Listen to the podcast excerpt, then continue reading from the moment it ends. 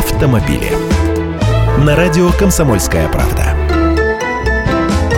Здравствуйте, я Андрей Гречаник. Пусть большая часть легковушек на российском рынке отечественного производства, импорт тоже остается. Причем география его широка. Некоторые японские или немецкие машины, например, из США к нам везут, а некоторые китайские из Белоруссии. Но больше всего из-за рубежа ввозит Toyota. Всего с января по июнь 2015 года в Россию было импортировано 38 тысяч автомобилей этого японского бренда. Это четверть всего импорта.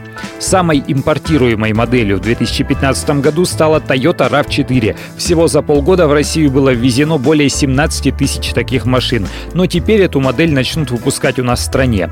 А третью строчку занимает Toyota Land Cruiser. Сборка этих машин у нас не предвидится, хотя Prado уже делают. На втором месте рейтинга импортеров марка Mercedes-Benz. С начала года в Россию было ввезено более 20 тысяч таких автомобилей. И это меньше, чем годом ранее. Замыкают первую тройку тройку машины компании Hyundai, далее идут Lexus и Audi. А совокупный импорт сократился в первом полугодии аж наполовину, на 54%. Продажи упали не так сильно, то есть люди переключаются на машины местного производства. Вот вам и импортозамещение, даже в той отрасли, где нет никаких санкций и антисанкций. Правда, полностью отечественных автопроизводителей у нас тоже не осталось. Тут уж ничего не поделаешь, автопром в нашей стране всегда шел по пути копирования или заимствования использования иностранных образцов.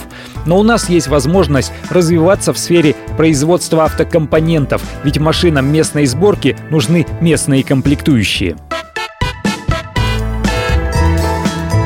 Автомобили.